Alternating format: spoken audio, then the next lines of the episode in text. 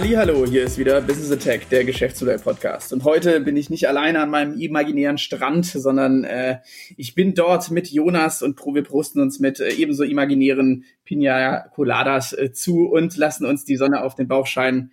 Wäre schön, wenn es äh, so wäre. Aber hallo Jonas. Hallo, wahlweise auch ein guter Schluck Kaffee. Ja, genau. Du bist auch so. Hey, wir sind am Strand, Mann. Da gibt's, da gibt's nur, nur das Beste, nur das Beste. Erfrischend irgendwie. Oder so ein Strandbier. Ich bin ja großer Corona-Fan. Auch schon vorher. Nicht nur wegen der Pandemie und so. Naja, egal.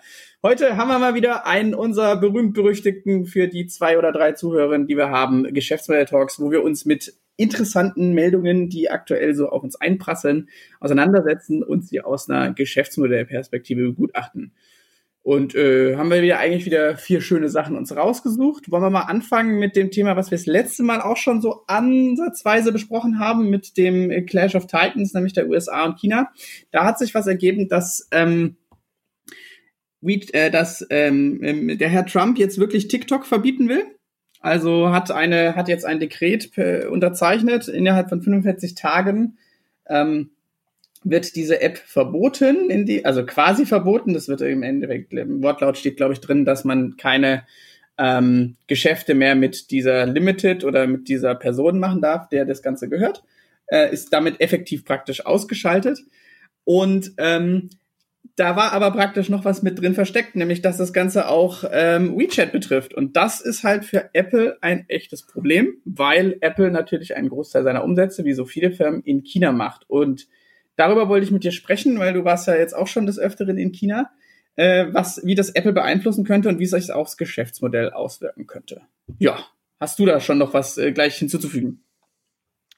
Na, ich würde nur sagen, dass natürlich die Kette schon sehr indirekt ist. Nicht äh, unrelevant, aber indirekt, weil das ja von ein paar ähm, Rahmenbedingungen abhängt. Zum einen es ist ja Stand jetzt noch ziemlich umstritten, ob Trump das überhaupt rein rechtlich darf mit so einer Verfügung. Mhm. Das ist noch äh, komplett in der Diskussion. Ähm, da denke ich aber, ähm, wird natürlich wieder dieses nationale Sicherheitsargument und so weiter, das ist in den USA, kann man als Narrativ ja relativ stark verwenden. Nichtsdestotrotz ist das eine unsichere Baustelle. Und das zweite ist natürlich, ähm, ob es nicht auch regionale äh, Marktentscheidungen geben kann, die dann nicht den Konzern in Summe schädigt, wobei das ja in den USA häufig so als Druckmittel verwendet wird. Ne? Also das ja. ähm, gibt's ja, also jeder, äh, der natürlich äh, gibt eigentlich ja ziemlich gut im Bereich Sanktionen gut zu erkennen, ähm, in der Iran-Frage mhm. Das ist ja ganz konkret. Und da musste die, wollte die EU ja so eine sogenannte Treuhandgesellschaft gründen, um es überhaupt für möglich zu machen, auf dem Markt tätig zu sein, ohne ähm, quasi im eigenen Markt äh, beziehungsweise in den USA diskriminiert zu werden. Und äh, das ist es, ähm, ich finde es tatsächlich auch spannend, weil es natürlich ähm, mal wieder zeigt, dass das Internet zwar theoretisch global ist, aber praktisch nicht. Mhm. Und das Zweite, dass natürlich in irgendeiner Form wir immer noch zwei Welten haben. TikTok die das erste Ökosystem war, was es mal geschafft hat in den Westen. Mhm. Und äh, ja, gegebenenfalls auch da sofort wieder zurückdrängt. Mhm. Und äh, das vierte natürlich äh, ähm, dritte. ja, also das dritte, genau, ähm, das Thema äh, Platform Economy. Ja. Also, dass du sagst, WeChat ist so ein Ökosystem in China, wo alles drumherum gebaut ist, dass das sogar, ja, wie früher hätte man gesagt, ein System Seller ist. Hm. Also ich glaube, ich, ich stimme dir da in, in vielem zu. Es ist sehr viel Unsicherheit jetzt noch aktuell in den Meldungen. Ich, es gibt ja so, so schon noch eine Rechtsstaatlichkeit äh, oder zumindest sehr, sehr gute Ansätze davon in den USA. Ich weiß auch natürlich, man weiß jetzt natürlich nicht genau, wie es sich entwickelt. Ich glaube, wenn wir von dem hypothetischen Fall ausgehen, dass es wirklich systemweit wäre, dann hätte Apple ein richtiges Problem. Also ähm, in den Show Notes ist auch ein Artikel, hier wird ein Analyst zitiert, der davon ausgeht, dass man in dem Fall 15 bis 25 Prozent Verkäufe von äh, AirPods, iPads und so weiter äh, annehmen müsste, wenn äh, dieses wenn die Teilung kommt, also praktisch, dass ich in China weiterhin ähm, WeChat benutzen kann und im Westen dann halt eben nicht, dann äh, geht er praktisch hier von ähm, drei bis sechs Prozent Verlust aus, was jetzt Apple noch sehr gut verkraften könnte. Aber es wäre halt schon noch ähm, krasser Kratzer im Lack. Ich glaube, es ist halt auch nochmal, das kumuliert ja so ein bisschen alles auch dazu, dass es halt absehbar wird, dass, wie du gesagt hast, dieses freie Internet oder die Idee des freien Internets, falls es sie denn jemals gab, dass die wirklich so langsam beerdigt wird und äh, es halt wieder auch im in, also im digitalen Raum sozusagen wieder zu einer Resta äh, Renationalisierung kommt. Äh, wahrscheinlich jetzt nicht auf Nationalstaatsebene, aber halt zumindest auf supranationaler Ebene im Sinne von äh, EU oder halt USA, so in die Richtung. Und das ist schon eine interessante Entwicklung, weil dann muss ich auch anfangen, teilweise Sachen anders zu denken.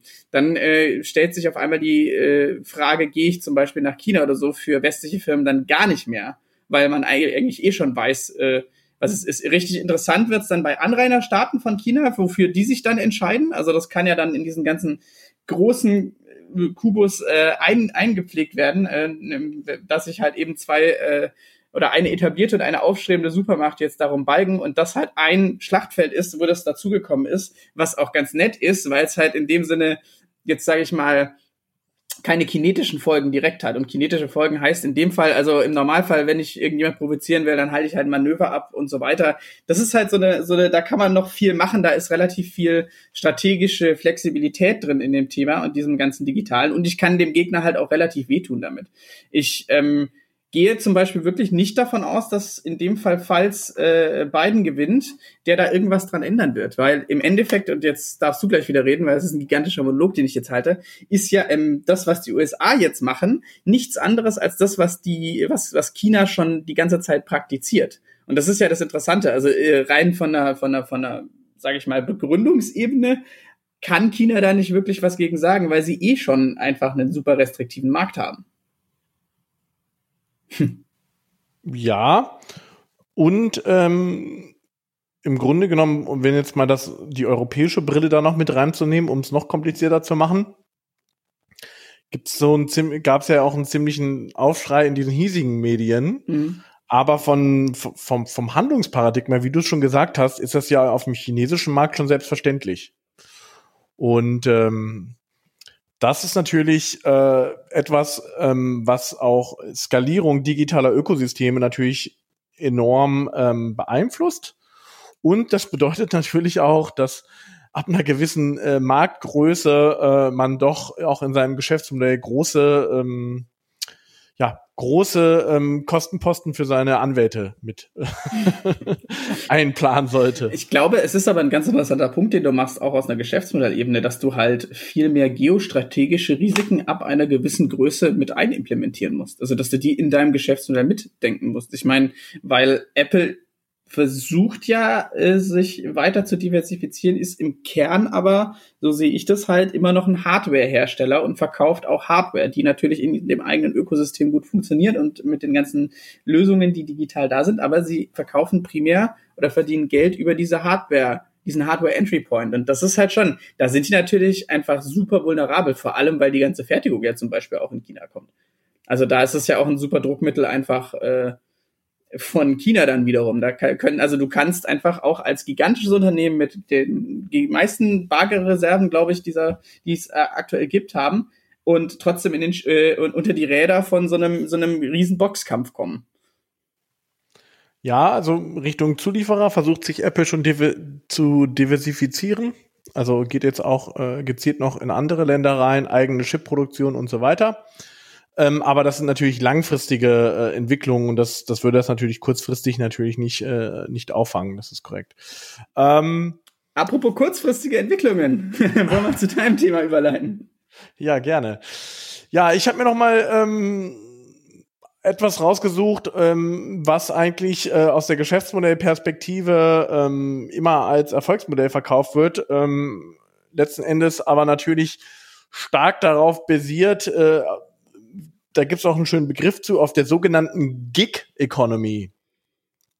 Mit Gig Economy ist das gemeint, dass man eben wie so ein Event oder so immer kurzfristig ähm, ähm, das, ähm, etwas tut für ein Unternehmen, aber bei dem Unternehmen selbst äh, nicht angestellt ist. Ja? All, Prinzip alle Vermittlungsplattformen und so weiter basieren genau auf diesem, auf diesem Aspekt. Und äh, worauf möchte ich mich konkret beziehen? Das ist ein Urteil aus Kalifornien, wie gesagt, noch wirklich, ähm, wirklich extrem aktuell, also von vorgestern, glaube ich. Also das stand äh, 10.8. Und da geht es darum, dass ähm, die Unternehmen ähm, gebeten wurden, dass sie eine Art äh, Scheinselbst, also dass Uber und Lyft konkret in der Vermittlung ihres Fahrangebots über ähm, Selbstständige, die das selbstständig abrufen, dass bei den Fahrern eine Scheinselbstständigkeit vorliegt. Fahren. Aber ja, also okay, Scheinselbstständigkeit. Das kennt man ja im Deutschen. Das äh, ist, ist das in den USA auch so, dass es so gravierende Strafen dafür gibt? ähm, ist es äh, deutlich weiter gefasst, ist auch schwierig, schwerer justiziabel umzusetzen, aber nichtsdestotrotz ähm, geht das. Also sie kennen auch diese Form, äh, also auch das amerikanische Recht sieht diese Form der Scheinselbstständigkeit vor. Mhm. Ähm, nur sind die Durchgriffsmöglichkeiten äh, deutlich geringer und ähm, ich sag mal, die Prüfung ist auch weniger hart. Mhm. Und deswegen hat es ja auch jahrelang funktioniert. Und ähm, ja, das Spannende dabei ist, dass äh, die Unternehmen aufgefordert wurden, innerhalb von zehn Tagen ihre Geschäftspraxis zu ändern. Äh, was natürlich. oh, der, der, das, das arme Dev-Team, ey. ja, auch das arme HR-Team. Ja, gut, aber ja, wahrscheinlich sind da schon die angestellten Leute, die sich dann über diese, über die Leute kümmern, die da äh, praktisch dann fahren und so weiter. Aber es ist ja schon wirklich, das ist ja äh, mal ein. Na, du müsstest potenziell jeder, jeder Fahrerin äh, einen Arbeitsvertrag zuschicken. Krass. Ja gut, das ist ja wirklich aber dann ein, ein, ein Angriff mit äh, einer Bazooka auf das Geschäftsmodell eben all dieser dort tätigen Unternehmen in diesem Bereich Gig Economy. Also das ist ja schon, dann muss ich ja alles neu rechnen und also ich, also ich meine, das hat ja so natürlich zwei Ebenen. Das eine ist so dieses ganze Wirtschaftsgedöns und das andere ist natürlich, äh, sage ich jetzt privat, ja, finde ich gut, weil äh, es, es sind ja im Kern auch auf Ausbeutung basierende Geschäftssysteme. Ist ja nicht so, dass du wie sie immer suggerieren, dass du dann immer frei bist und dann kann ich, wenn ich Lust habe, jetzt noch eine Fahrt machen, sondern es ist ja für ganz viele Leute auch einfach ein notwendiger Teil ihres beruflichen Alltags geworden, um Geld zu verdienen. Und insofern bist du da leider oder halt gar nicht so frei, wie immer suggeriert wird. Und insofern aus einer wirtschaftlichen Perspektive äh, sage ich so, hui, das äh, ist natürlich äh, interessant, vor allem wie die Firmen da so schnell darauf reagieren. Aus einer moralischen Perspektive finde ich es erstmal ein ziemlich gutes Urteil. Aber ich nehme an, es wird natürlich noch mit allen äh, zur Verfügung stehenden Mitteln geklagt, wo wir wieder beim Thema Anwälte sind. Genau, also da wird es natürlich in die Berufung gehen, wahrscheinlich auch bis zum obersten Gerichtshof, denke ich mal. Ähm, weil das natürlich auch äh, wirklich, ja, wie gesagt, ein Kernelement des Geschäftsmodells ist. Ähm, in den USA kommt ja noch dazu, dass äh, häufig die äh, Krankenversicherung an den Job gebunden ist. Ähm, extrem relevant natürlich, ob die Fahrer dann angestellt sind oder nicht, mhm. weil wenn sie natürlich nicht angestellt sind, muss natürlich auch nicht die Krankenversicherung bezahlt werden. Mhm. In anderen Ländern ist das schon üblich. Ähm, hier konkret auch wird auch das Beispiel Österreich genannt äh, für Gelegenheitsverkehre, ähm, auch bezeichnet als Lex Uber. Ähm, da wurde das praktisch äh, verboten. Mhm. Und ähm, genau, also das Geschäftsmodell eckt nicht nur in den USA an, sondern in Europa natürlich auch an den unterschiedlichsten Stellen, je nach äh, nationaler Gesetzeslage. Ähm, ich bin mal gespannt, wie sie da jetzt einen Weg rausfinden wollen. Die Argumentation ist natürlich, äh, sie werden sicherlich auch ein paar Fahrer finden, die sagen, hier äh, dieses äh, freie Einteilung, äh, wir schaffen Jobs und so weiter, ne, mit dem Argument, mhm. jetzt wahrscheinlich noch verstärkt durch die Corona-Krise, ähm, werden sie natürlich da äh, sicherlich versuchen, ein paar Punkte zu sammeln. Ähm, nichtsdestotrotz ähm, ist das schon ein Punkt, den, wenn ich ein, so ein Geschäftsmodell aufbaue, was im Kern ähm, eine Leistung äh, vermittelt, die nur von Freien erbracht wird und ich sozusagen diese, diesen Teil der Wertschöpfungskette ganz bewusst entweder nicht haben will, ja, oder nicht, auch nicht kontrollieren will, mhm. dann heißt das für mich auch, dass ich da natürlich auch ein hohes Risiko habe. Und ähm, genau, und das ist natürlich aus einer, wie, wie du auch schon gesagt hast, aus einer moralischen Perspektive eigentlich zu begrüßen. Ähm, es gibt auch dort äh, jetzt, sage ich mal, gewerkschaftsähnliche Strukturen, die sich dort organisieren. Gibt es beispielsweise die Organisation Gig Workers Rising, mhm. Äh, die genau von Uber-Fahrern auch gegründet wurde. Ähm, genau um diesen diesen Aspekt weiter äh, umzusetzen, also zu sagen, wir sind eigentlich Angestellte, mhm. bitte stellt uns an mit allem, was dazugehört, äh, Sozialversicherung und so weiter. Und ähm, da bin ich jetzt mal gespannt, äh, wie sich das entwickeln wird. Ähm, ich finde es vor allen Dingen spannend, weil ähm, das wirklich wenn das so durchgesetzt wird, wirklich ein Backslash äh, für die äh, Gig Economy ist. Das heißt, ähm, das würde bedeuten, dass du als Plattform deutlich mehr Wertschöpfung, äh, also physische Wertschöpfung auch bei dir im Unternehmen behalten musst. Hm. Und das muss man dann immer wieder bedenken, dann auch in Zukunft. Genau, also ich finde auch einen weiteren Punkt auch nochmal, weil ich glaube, Uber ist halt schon auch so das Paradebeispiel für ein gnadenlos im besten Wortsinne durchgezogenes Geschäftsmodell. Also es gibt ja, glaube ich, kaum ein Unternehmen, was einfach auch auf gut Deutsch so auf alles geschissen hat wie Uber.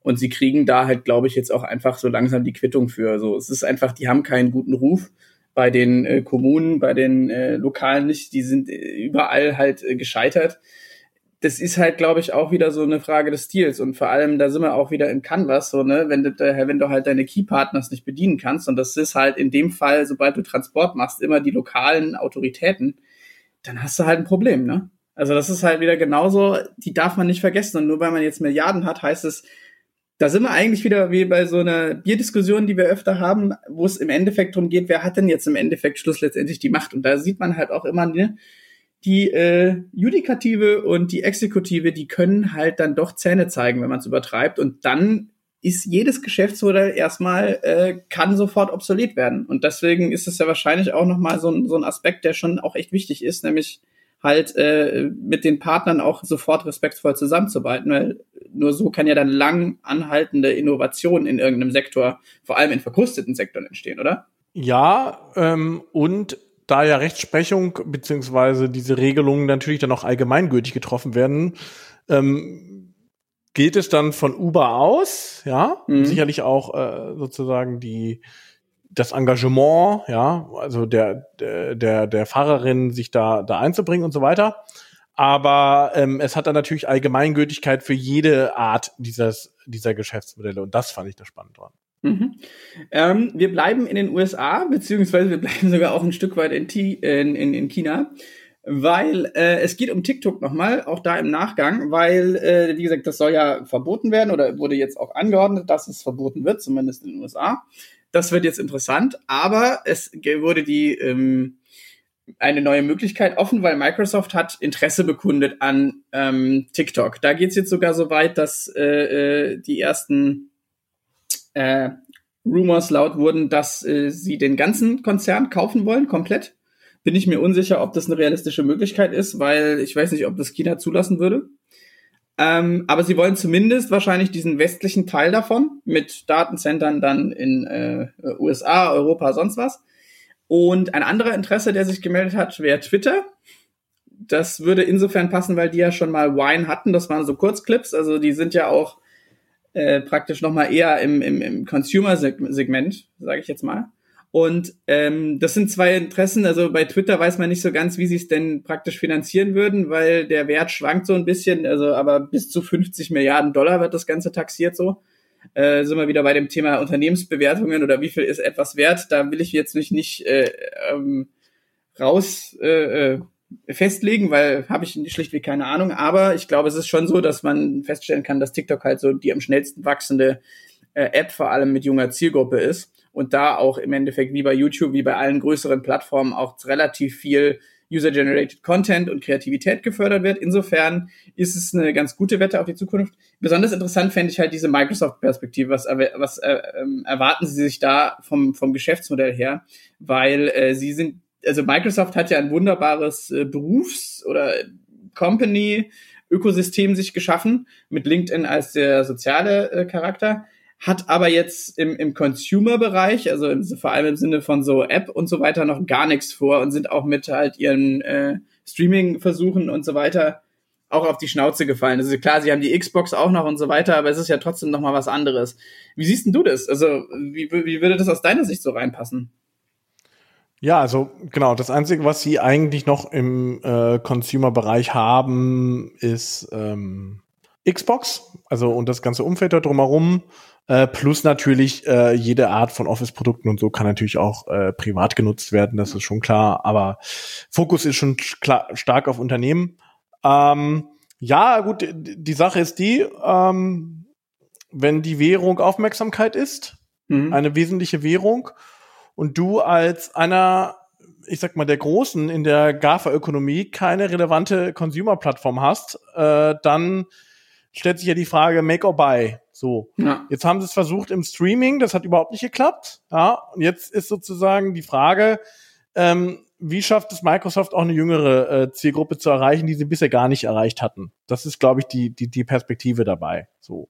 Und ähm, das Einzige, ähm, wo ich da noch äh, Schwierigkeiten sehen würde, ist, ähm, also wie, wie es andere Produkte ergänzen soll. Das sehe ich ehrlich gesagt noch nicht. Ähm, das Interessante bei TikTok ist ja im, auch, äh, dass das Ganze, sag ich mal, auch noch komplett untermonetarisiert ist. Hm. Das heißt, ähm, es wird natürlich schon Werbung und so weiter, Ads und so weiter eingespielt und da haben sie jetzt auch immer mehr gemacht und jetzt entwickelt sich das natürlich auch mit TikTok Influencing und so in so eine Art ähm, Instagram Instagram Modell. Mhm. Aber aktuell ist es noch längst, weil es stark auf Wachstum ausgerichtet war ähm, und stark darauf ausgerichtet war, einfach virale Videos zu haben, einfach konsumierbarer Content und so weiter.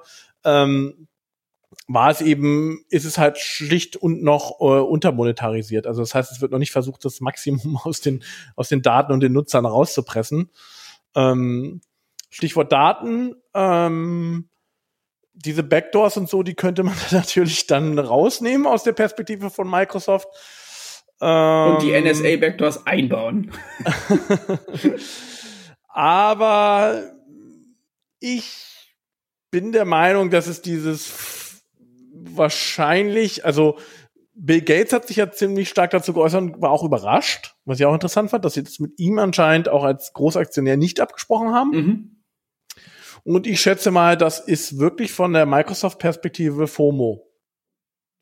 Also Fear ja. of Missing Out. Ja. Ähm, Google hat YouTube, äh, Facebook hat hier äh, Facebook Video und Instagram. Ja. Ähm, wen gibt's noch? Ja, Twitter hat halt Twitter so, aber aber äh, die sind ja auch noch nicht mal in der GAFA. Amazon hat den ganz hat irgendwie so ziemlich alles. Ich finde es aber ein gutes Argument eigentlich. Ich glaube halt eine Sache, warum jetzt zum Beispiel Facebook oder so nicht zuschlägt, ist natürlich, weil sie eh schon Angst haben, zerschlagen zu werden. Ich glaube, Microsoft kann halt wunderbar da äh, reingehen und hat äh, von den von diesen kartellrechtlichen Bedenken Stichwort Marktkonsolidierung ähm, und so weiter, hätten die am wenigsten, glaube ich, Probleme damit. Und sie haben mhm. riesen Cash-Reserven, darf man, glaube ich, auch nicht vergessen. Aber also ich glaube, wenn Zuckerberg da in irgendeiner Form sehen, ähm, sehen würde, dass, dass das eine Möglichkeit wäre, dann würde, wär, wären die schon längst in der Widerschlacht. Ja, genau, aber der ist schon vom Kongress angezählt worden. Ja. Und, ähm, und dort wird er, wurde er ja mhm. teilweise auch von Abgeordneten und so weiter schon als marktbeherrschende Stellung angenommen und das würde nicht funktionieren. Also das, das würde, glaube ich, nicht genehmigt werden. Ja, also wie gesagt, ich glaube, äh, wenn es einer, also klar von der Integration, insofern glaube ich auch eine Sache, die wir ähm, praktisch jetzt gerade noch gar nicht erwähnt haben. Du könntest halt dadurch auf jeden Fall wieder ziemlich viel Traffic für Azure generieren. Also dass die, die Cloud-Lösung von Microsoft, was ja immer so ihr zentrales System ist, dass möglichst viel darüber einfach läuft.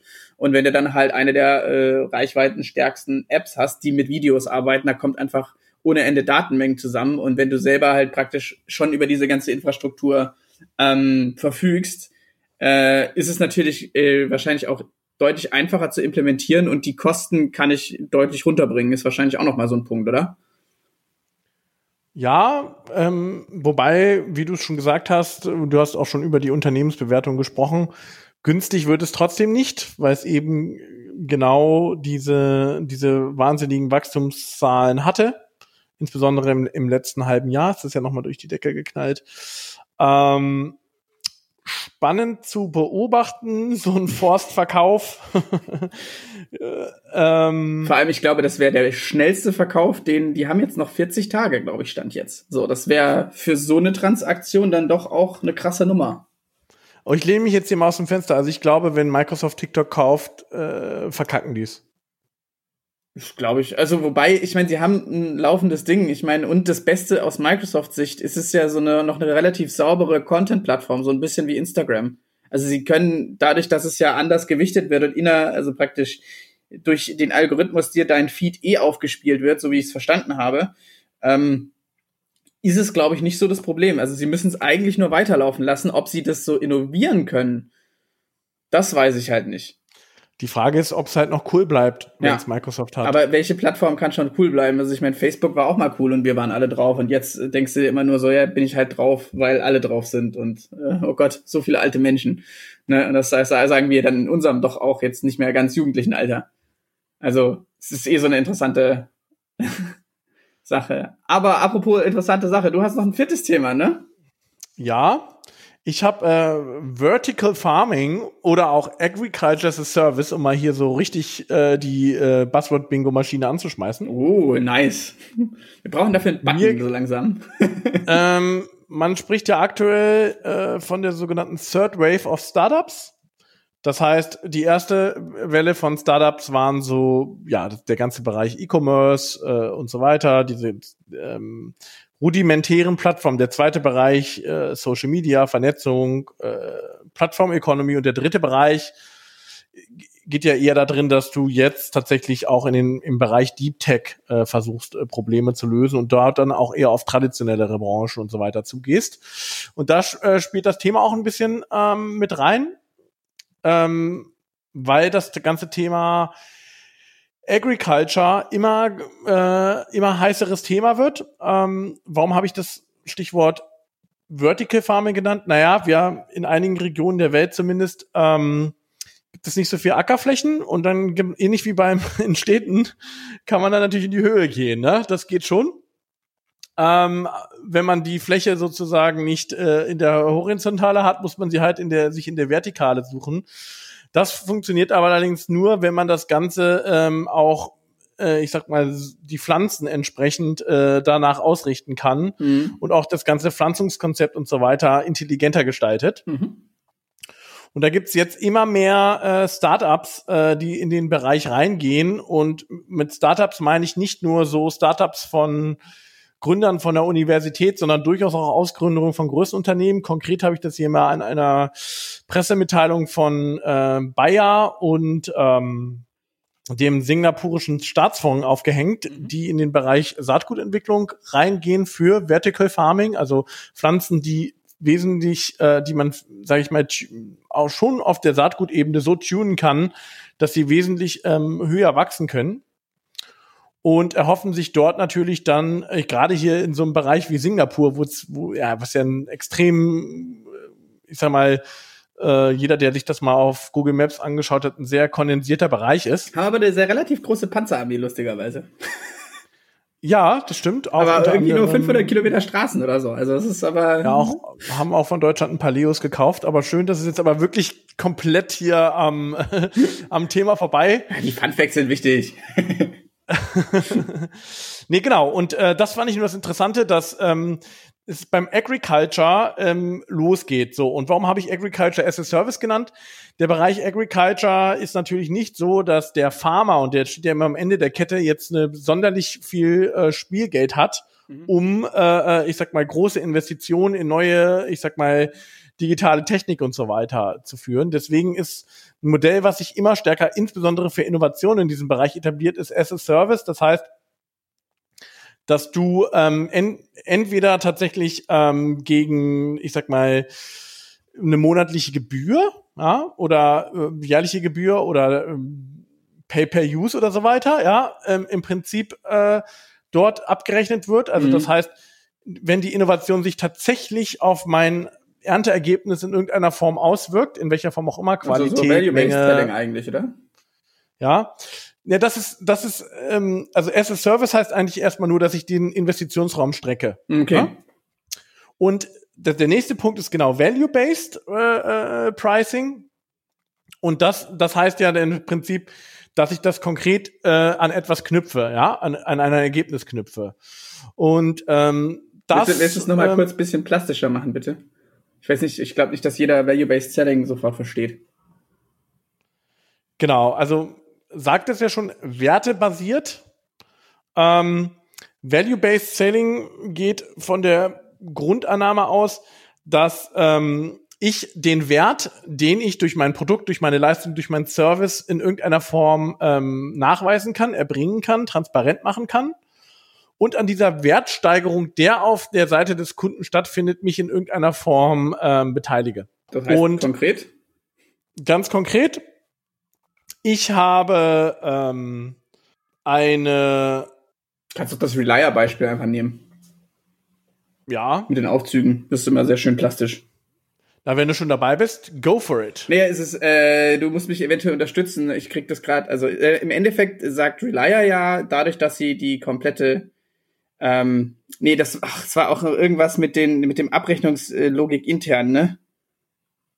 Bezüglich, ah, wie war denn das nochmal? Es gab, äh, Naja, ist Beispiel, ähm, Sie äh, setzen Sensorik in Fahrstühle ein, gehen zu äh, äh, Städten und so weiter, ähm, sagen, wir übernehmen das komplette Risiko ähm, und übernehmen den Wartungsvertrag, ja. glauben selbst, dass wir einen höheren ähm, dass wir weniger Wartungszyklen der äh, Fahrstühle haben und ähm, der Mehrgewinn, also dadurch, dass wir halt effizienter sind durch unser Produkt, ähm, werden wir, ähm, haben wir halt selber Einfluss darauf, ähm, wie dieser Wertgewinn aussieht und diesen Zusatz des Wertgewinns, also dass ich effizienter bin in der Wartung eines Fahrstuhls, ähm, den kann ich mir sozusagen gegenüber dem Status quo, den es vorher gab, äh, äh, dann sozusagen persönlich einstecken. Häufig halt kombiniert mit einer Versicherung, um wirklich noch den letzten, ja, ich sag mal, die, die le letzte Skepsis da auf Kundenseite zu nehmen. Ja, okay, danke. Das war, das hat mir jetzt gefehlt. Das war nicht mehr so richtig in meinem Kopf. Genau, aber zurück zur Agriculture. Agriculture, Agriculture. Agriculture. ja, fast. Ah Gott. ähm, ja, zurück zu dem Thema. Ich auf der, aus einer Geschäftsmodellperspektive finde ich daran jetzt interessant, dass ähm, immer mehr stärker die Innovationen, die sich in, sage ich mal, anderen Bereichen schon etabliert haben, jetzt auch auf eher traditionellere Branchen angewendet werden. Das heißt, ich habe ähm, in irgendeiner Form bilderkennende Systeme gehabt im Consumer-Bereich mhm. und den kann ich natürlich genauso gut auch auf andere Bereiche anwenden. Ja. ja? Und da, warum funktioniert das jetzt immer stärker auch, äh, ich sag mal, in anderen Bereichen? Zum einen, weil Sensorik ähm, deutlich günstiger wird, also die Möglichkeit überhaupt erstmal Dinge zu messen, zu erfassen und so weiter. Ja, also mhm. das ist ähm, ist äh, natürlich häufig dann immer noch ein, sozusagen ein individuell zusammengestelltes Sensorpaket, ist aber wesentlich einfacher zu bekommen, auch über die äh, Zuliefererketten in China, als es noch vor ein paar Jahren der Fall war mhm. und auch zum deutlich günstigeren Preis. Ja. Und das zweite ist, ähm, dass genau äh, die Art von Gründern, die in diesen Bereich reingehen, häufig auch Deep Tech Gründer sind. Und GründerInnen. Und Gründerinnen ich hoffe auch mehr Gründerinnen, kann man an dieser Stelle wieder sagen. Ähm, und das heißt, ähm, dort auch äh, so, sozusagen auf der, ich sag mal, Venture Capital Seite sich Spezialfonds da für den, für den Bereich gründen, die auch wissen, dass das natürlich nicht wie ein wie ein, keine Ahnung, eine E-Commerce äh, Häuserplattform ist, die du in sechs Monaten hochziehst, sondern mhm. dass du da natürlich deutlich mehr Ausdauer brauchst. Ja. Ähm, weil gerade wenn du diesen Wert deiner ähm, deiner Leistung dort nachweisen musst, äh, dann und das zum Beispiel auf Pflanzen oder so, dann musst, musst du ja erstmal abwarten, ähm, das, also musst du überhaupt erstmal genügend äh, ähm, Versuche und sowas machen, um das überhaupt nachweisen es zu können. Es ist halt deutlich datenintensiver, ne? Also du brauchst halt ein Shit-Ton of Data, um das alles dann halt auch wirklich rauszufinden. So. Und das geht. Ja, das ja. weiß ich gar nicht. Also das sagst du immer. Ähm, bin ich mir nicht so sicher. Also man kann da auch vieles äh, extrapolieren und hochrechnen und so weiter. Ich glaube, man braucht vor allen Dingen beides. Also man braucht ähm, ähm, ich sag mal, eine Kompetenz, die nicht klassisch in der Agriculture-Branche äh, liegt. Das ist genau das ganze Thema Datenerfassung, äh, Datenauswertung, äh, Datenextrapolation. Mhm. Und man braucht aber auch ein gewisses Domänenwissen, weil man muss diese Daten ja in irgendeiner Form dann auch noch interpretieren können und dann gegebenenfalls sogar wieder in neue Produkte überführen können. Ja? Mhm. Und gerade wenn wir jetzt über Saatgutentwicklung reden, dann ist das natürlich auch ganz klar auch Bioengineering und sowas. Ja. Ne? Ähm, und das finde find ich halt nur spannend, dass genau ähm, dieser Bereich, sage ich mal, der nicht äh, der lange Zeit natürlich eben aufgrund seiner hohen Komplexität weniger äh, innovationsfreundlich war, so langsam äh, äh, ähm, auch in die Gänge kommt.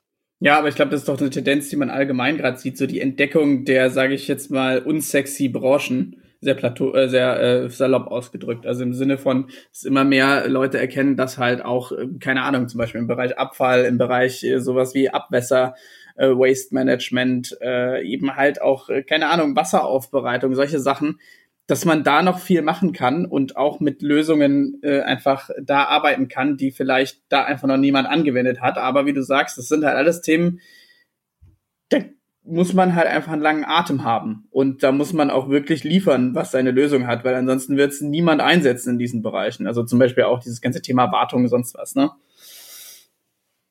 Ja, und ähm, ich denke auch, dass natürlich ein Großteil dieser Geschäftsmodelle gebaut werden, weil die restlichen Branchen schon besetzt sind mit starken Playern. natürlich würde bestimmt der eine oder andere Gründer gerne woanders mal einen Quick-Win machen, das war aber nicht mehr möglich. Ja. Ähm, und da ist natürlich die Frage, ähm, haben die Investoren auch diesen langen Atem? Also das ist bisher auch immer noch, sag ich mal, unentschieden. Ja, weil im Normalfall äh, wissen vielleicht auch nicht alle, so ein äh, klassischer VC-Fonds hat eine Laufzeit von sieben Jahren, ne? Mhm. Und äh, dann muss der auch einsacken. Also die, die gehen rein, am besten Fall im Jahr eins wird der aufgesetzt, dann wird überall rein investiert, dann muss von den zehn, zwölf äh, Firmen, auf die ich gewettet habe, halt eine gute dabei rauskommen und nach sieben Jahren sollten die auch outcashen so. Aber ich weiß nicht, ob das teilweise reicht in diesem Bereich. Aber ja, vielleicht einfach verdoppeln oder so, naja, egal. Ich glaube, die, die da reingehen, haben erstmal keine Geldprobleme. Ja, ähm, nichtsdestotrotz ähm, brauchst du kein VC, wenn du nicht intrinsisch darum motiviert bist an der Geldvermehrung. ähm, dann solltest du eher in den Bereich äh, Development Goals und so weiter gehen und das sozusagen eher charity-mäßig unterstützen. Ja. Ähm, ja, also ich finde das aber auch äh, extrem begrüßenswert, weil ja. Ernährung der Weltbevölkerung und so weiter, das sind ja auch Themen, die wir einfach haben. Wie kannst du auch äh, lokaler produzieren und so weiter?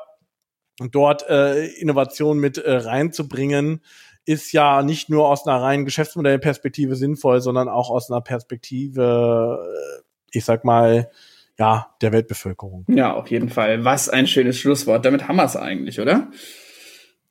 Genau. Genau, wie immer gilt, falls ihr irgendwelche Anregungen, Fragen oder Beschimpfungen habt, dann einfach äh, schreibt uns auf allen Kanälen. Die E-Mail-Adresse ist Jonas podcast at businessattack.de. Diesmal packen wir sie auch in die Shownotes. Ja, okay, sind wir heute. Haben wir, heute, heute haben wir mal den Gönjamin hier zu Besuch. Äh, wir lassen alles raus.